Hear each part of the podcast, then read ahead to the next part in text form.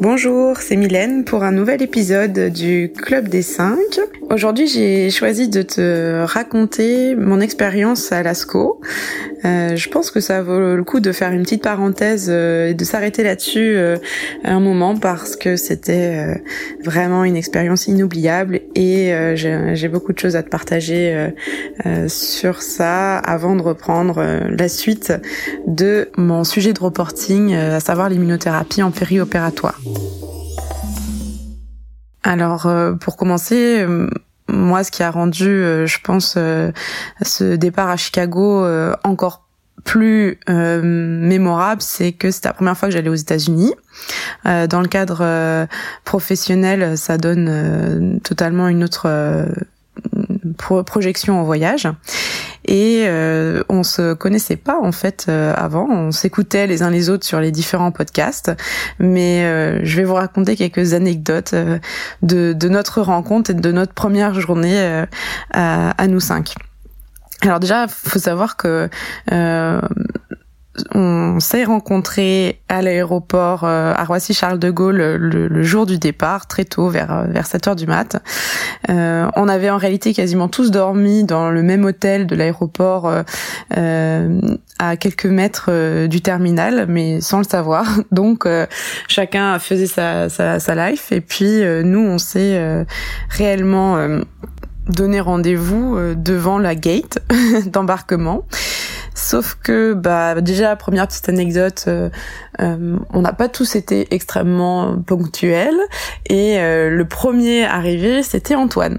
Donc ça doit être son côté militaire qui veut ça, mais je ne savais pas qui il était et je pense avoir demandé à peu près trois ou quatre euh, garçon euh, de la même allure avec à peu près la même barbe que ce que je voyais sur la petite photo euh, euh de, de, WhatsApp. Et à chaque fois je me prenais on va dire un, petit non désolé ce n'est pas Antoine. Donc in fine on s'est retrouvés. Et puis après les autres le groupe s'est formé assez rapidement. Et puis ça a quand même été le début d'une d'un long trajet dont je vais vous compter quelques péripéties, notamment euh, déjà dès le départ, quand on a voulu euh, euh, avoir nos billets d'embarquement parce que l'un d'entre nous avait un billet qui ne passait pas et on s'est dit qu'en fait on allait peut-être probablement jamais arriver à Chicago euh, et que vous n'aurez jamais pu avoir la suite de cette histoire et de ces podcasts. Donc euh, très très heureusement euh, le problème a été résolu par euh, les personnels administratifs euh, de, de Roissy qui ont compris qu'il y avait un des billets qui avait un problème avec l'autorisation ESTA pour entrer aux États-Unis.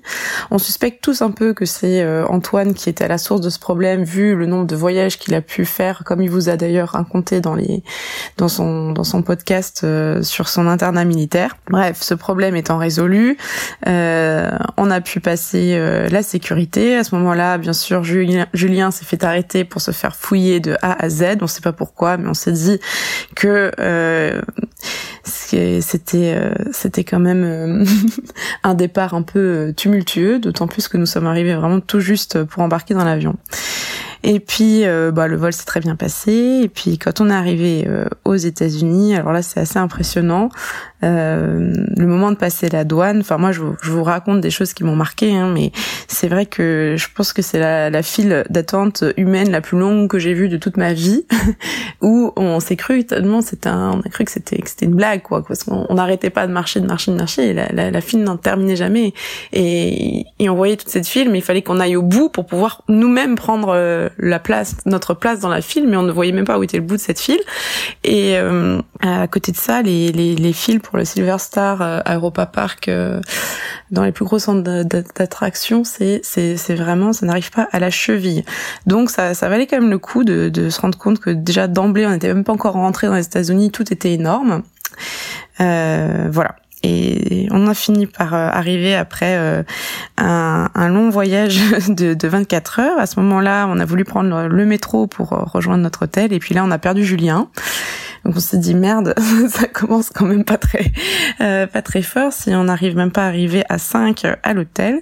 Mais tout compte fait, nous l'avons récupéré. Euh, nous sommes tous sortis euh, à une autre station de métro et puis nous sommes finalement rejoints et à ce moment-là tout était bien dans le meilleur des mondes. En plus ça nous a donné l'occasion d'apprendre à se, se, connaître déjà ce voyage et je pense qu'au bout de, de 24 heures on avait déjà l'impression d'avoir passé une semaine ensemble et on s'est tout de suite euh, très très bien entendu tous les cinq donc c'était euh, ça promettait fort pour la suite de, de l'ASCO. Après cette journée n'était toujours pas finie parce que euh, faut savoir qu'à Chicago, je pense que euh, vous savez, mais on a un décalage horaire de, de, de 7 heures, donc euh, la journée était très très longue et arrivé à notre hôtel qui était super bien situé, vraiment en plein cœur du, du, petit centre de ville de, de, Chicago.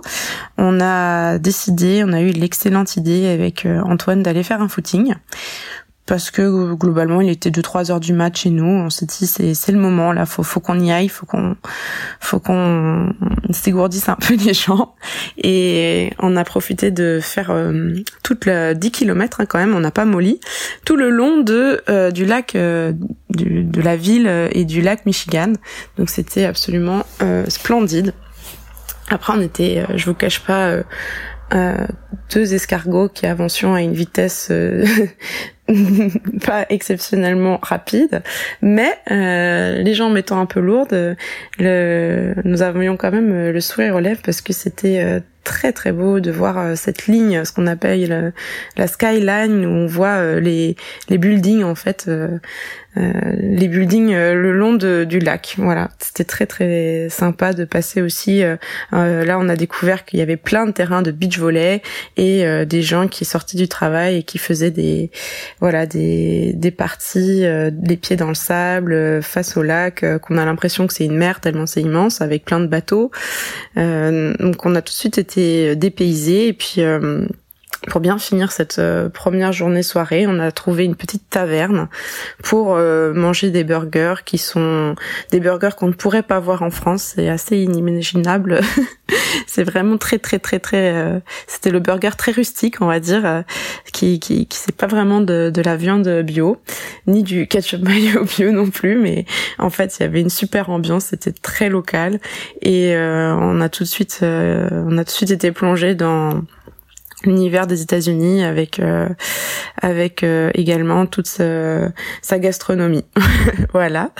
Euh, pour la suite en fait ben que ce soit l'ambiance entre nous et puis la ville c'était assez fabuleux à, à, tout point de vue. On a pu prendre des navettes le lendemain matin pour aller où? Au lieu du congrès euh, de l'ASCO, qui était quand même euh, la, la, la, raison de notre venue. À ce moment-là, on a hum, rencontré, bah, déjà la veille au soir, ils sont venus nous accueillir euh, tous les membres du GFPC. Donc pareil, la plupart, c'était la première fois qu'on se rencontrait. Et ça a tout de suite été un moment très chaleureux et puis très bienveillant. On nous a expliqué comment allait fonctionner le congrès, comment est-ce que quel était le travail qu'on attendait précisément de, de nous et puis euh, les échéances aussi des choses à rendre et puis surtout de de réussir le plus que possible de tout faire euh, sur place euh, en direct pour pas accumuler trop de travail au retour chez soi, qui est toujours plus difficile après de, de se remettre dedans. Donc le congrès, quand on arrive, on a à peu près 20 minutes de bus avec des navettes qui sont toutes organisées, qui partent de l'hôtel et c'est très très très bien ficelé, c'est impressionnant. D'ailleurs dans la rue, quand euh, on marche dans les rues de Chicago, il y a des panneaux euh, ASCO partout, sur tous les lampadaires. Enfin c'est vraiment l'événement de de la ville. Et quand on arrive, euh, bah, le, palais des congrès est est gigantesque en fait c'est c'est inimaginable de de voir autant de de professionnels de santé laboratoires tout le monde réuni comme ça dans un même espace on je pense qu'on pourrait remplir euh, deux fois le Stade de France euh, avec tous les gens qui avaient là, donc c'était assez euh, imposant. on a pu récupérer sans problème nos badges, tout ce qui était de la programmation. On avait déjà repéré dans l'avion les, les topos auxquels on voulait absolument assister parce que chacun de nous a une thématique, comme vous avez pu voir, totalement différente. Mais on a tous voulu assister à l'ensemble des sessions qui traitaient du cancer du poumon. Mais après, chacun avait des petits créneaux où vraiment fallait euh, euh, être euh, euh, concentré, on va dire, à pouvoir prendre chaque diapositive en photo et tout de suite le, le, switcher sur un diaporama pour prendre nos notes en, en direct. Donc on était assez bien organisé, voilà pour ça. Et puis après on a hum, on a pu également, si on le souhaitait, assister en fait à d'autres sessions, puisque tout le tout l'open, euh, enfin tout le congrès, une fois qu'on a le badge, c'est open pour tout quoi. Et hum, bah moi par exemple qui suis euh, qui suis euh, de d'internat d'oncologie médicale, j'ai j'ai eu la, la chance de pouvoir aussi assister aux grosses sessions plénières qui traitaient des des grosses avancées, on va dire, en tout cas scoop, études, innovation même carrément par exemple dans le cancer du sein et euh, ça m'a beaucoup ému de voir euh, des salles plénières avec euh, tellement de milliers de, de personnes réunies qui écoutent et qui suivent les, les études en direct quoi. Pour ce qui est euh, de la pneumologie, ben je vous je vous expliquerai. Euh, j'ai la chance d'avoir encore euh, plein de, de petits épisodes à, à vous, partager et, j'ai hâte parce qu'il y a plein de choses à, à vous transmettre par rapport à ce qui s'est dit à Chicago, à Lascaux sur mon sujet. Et notamment, euh, comme euh, j'avais terminé mon podcast là-dessus la dernière fois, il y a, il y a eu des, des réactualisations, des études euh, qui ont parlé de l'immunothérapie en adjuvant, comme celle de l'Impower 010 que je vous avais cité la dernière fois. Et puis, il y a eu surtout, surtout euh, la présentation d'études de chimiothérapie plus immunothérapie, euh, cette fois-ci en néoadjuvant et qui euh, permettent un grand euh, pas en avant, j'ai envie de dire, surtout pour euh, les stades 3A et qui ont d'ores et déjà euh, été approuvés et qui vont, je pense, être un changement de pratique dans les temps à venir. Donc j'ai hâte de pouvoir prendre le temps de vous expliquer tout ça plus en détail et je vous dis à très bientôt pour le prochain épisode. Le Club des 5 est un podcast créé par le groupe français de pneumocancérologie. Chaque semaine, retrouvez nos cinq jeunes pneumocancérologues dans leur quotidien de professionnels de santé. Le Club des 5 est une production de l'agence Intuiti, disponible sur toutes les plateformes d'écoute.